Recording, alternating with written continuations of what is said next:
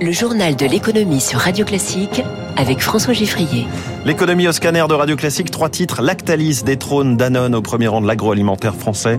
Un coup de pouce plus important pour inciter les Français à faire réparer leurs appareils électroniques.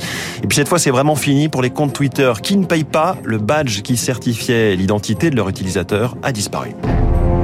Radio classique. Du changement dans la hiérarchie française et mondiale, les géants de l'agroalimentaire Lactalis est désormais devant Danone en tant que numéro un français du secteur et rentre donc dans le top 10 mondial aux côtés des Nestlé, Mars ou Coca-Cola. Le groupe familial Lactalis, euh, propriétaire de président Galbani, Lerdamer, a dégagé en 2022 un chiffre d'affaires de 28 milliards d'euros en hausse de 28% par rapport à l'année précédente. Comment expliquer une hausse aussi spectaculaire? Les explications de Tom Doron, directeur général adjoint d'Alke Communication, spécialiste du secteur agroalimentaire. Il y a évidemment un effet inflation. Alors il y a une rentabilité qui, n'a pas suivi forcément le même mouvement avec euh, la hausse des coûts, hein, l'énergie, les emballages, les matières premières, la relation avec la grande distribution. Mais il y a aussi et surtout une stratégie de croissance, et là on est sur le plus long terme, hein, parce que ça fait 20 ans que Lactalis investit dans sa croissance, une croissance mondialisée, et ça c'est très important, avec des acquisitions comme Kraft, Lerdamer pour les plus récentes. Et sur 20 ans, c'est plus d'une centaine de rachats qui ont été effectués dans le monde entier, sur des marchés très significatifs comme l'Inde par exemple, et qui ont euh, multiplié par 5 le chiffre d'affaires de l'entreprise. Un autre fleuron français, LVMH, leader mondial du luxe et propriétaire de radio classique LVMH, qui tenait hier l'Assemblée générale de ses actionnaires. Et cette confirmation venue de Bernard Arnault, un contrat est en cours de discussion pour devenir sponsor de premier rang des Jeux Olympiques de Paris en 2024. Discussion, pour l'instant, on l'a compris. Cinq autres grands groupes ont déjà signé, BPCE, Orange, EDF, Sanofi et Carrefour. La signature d'un sixième est très importante pour euh, l'équilibre financier des JO. Par ailleurs, LVMH est entré dans le top 10 des plus grosses capitalisations boursière, cette fois au niveau mondial. Et il faut toujours rester ambitieux, c'est la réaction hier de, Bernard Arnault. Nous pouvons encore viser plus haut, atteindre un jour le top 5, ce qui là placerait le, le groupe LVMH euh, tout juste derrière euh, Apple, Meta et autres euh, Microsoft. Le bonus réparation doit être renforcé et le gouvernement cherche des solutions. Lancé en décembre dernier, le principe de ce dispositif est simple. Pour inciter les Français à faire plus, réparer leur électroménager défectueux, le gouvernement leur octroie une prime allant de 10 à 45 selon le type d'appareil. Le problème, c'est qu'après 4 mois, seules 20 000 réparations de ce type ont été recensées sur le territoire. Alors le gouvernement souhaite accélérer les choses. Une réunion s'est tenue hier avec tous les acteurs qui a permis de dégager des pistes d'amélioration.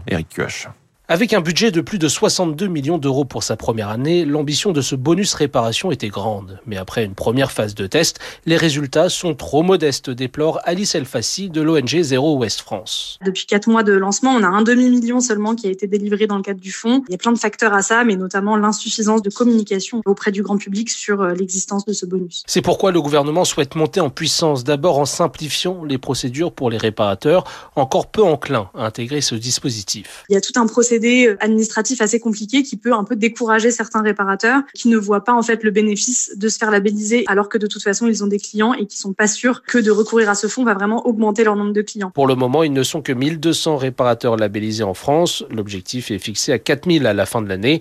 Le maillage territorial, le nerf de la guerre, affirme Nathalie Isère, directrice générale d'écosystème, organisme en charge du bonus réparation. La priorité, c'est le réseau de réparateurs labellisés. C'est ça qui va assurer le service de proximité aux Français. Il y a un enjeu aussi, c'est le recrutement de nouveaux réparateurs. D'autres pistes sont à l'étude, comme augmenter le montant des primes réparation ou encore intégrer de nouveaux appareils.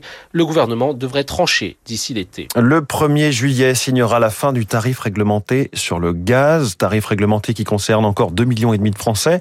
Pour éviter tout choc trop brusque, Engie, principal opérateur du gaz en France, et l'État ont prévu un, accompagnement tout en douceur, explique Orient de Mopou, cofondateur du, du comparateur d'énergie Selectra.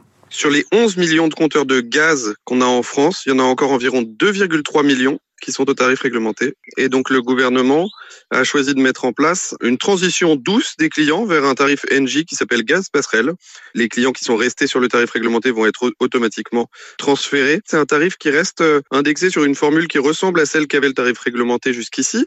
Donc c'est une formule qui évolue tous les mois, à la hausse ou à la baisse, selon l'évolution du cours du gaz sur les marchés. Aucune explosion des prix par rapport au prix actuel. L'offre Gaz Passerelle par rapport au tarif réglementé actuel est 3% plus cher. C'est une évolution assez raisonnable, compatible avec l'inflation. C'était un symbole de, de crédibilité ou d'une certaine notoriété. Les petits badges bleus sur Twitter ont disparu de milliers de comptes d'utilisateurs de la plateforme ces dernières heures. Bonjour Eric Mauban. Bonjour François, bonjour à tous. Elon Musk avait prévenu, il faudrait payer. Pas de cadeau donc, pas même au pape. Eh oui, ce badge était gratuit. Il a d'abord été proposé aux personnalités publiques, puis à partir de 2016, tous les utilisateurs ont pu l'obtenir en remplissant un formulaire en ligne et, en, certaines conditions, dont la notoriété. Il s'agissait de certifier euh, l'authenticité des comptes. Au fil du temps, ce badge est devenu un symbole de statut social et c'est justement ce à quoi Elon Musk veut mettre un terme. Désormais, pour arborer le badge bleu sur son compte Twitter, eh bien, il faudra souscrire à Twitter Blue et débourser au moins 9 euros par mois. Sa signification va donc désormais changer. Le petit macaron bleu va devenir l'illustration d'une forme de soutien aux milliardaires et à l'orientation qu'il souhaite donner à la plateforme. Les comptes des abonnés à Twitter Blue vont bénéficier d'une plus grande visibilité, de privilèges techniques et de moins de publicité.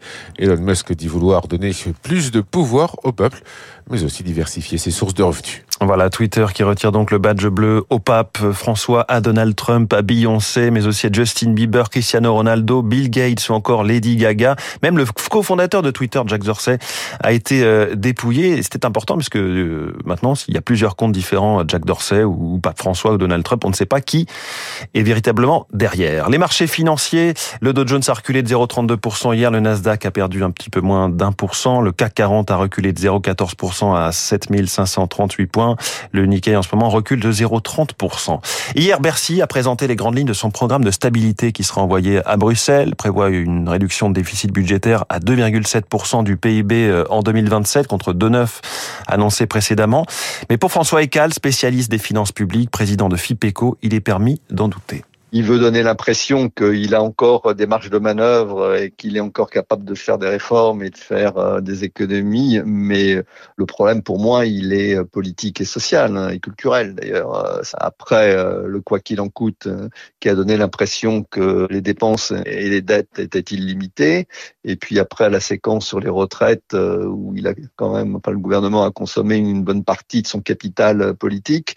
Je vois pas très bien comment il pourrait engager euh, des réformes avec à la clé des baisses de dépenses importantes. Et il est 6h57.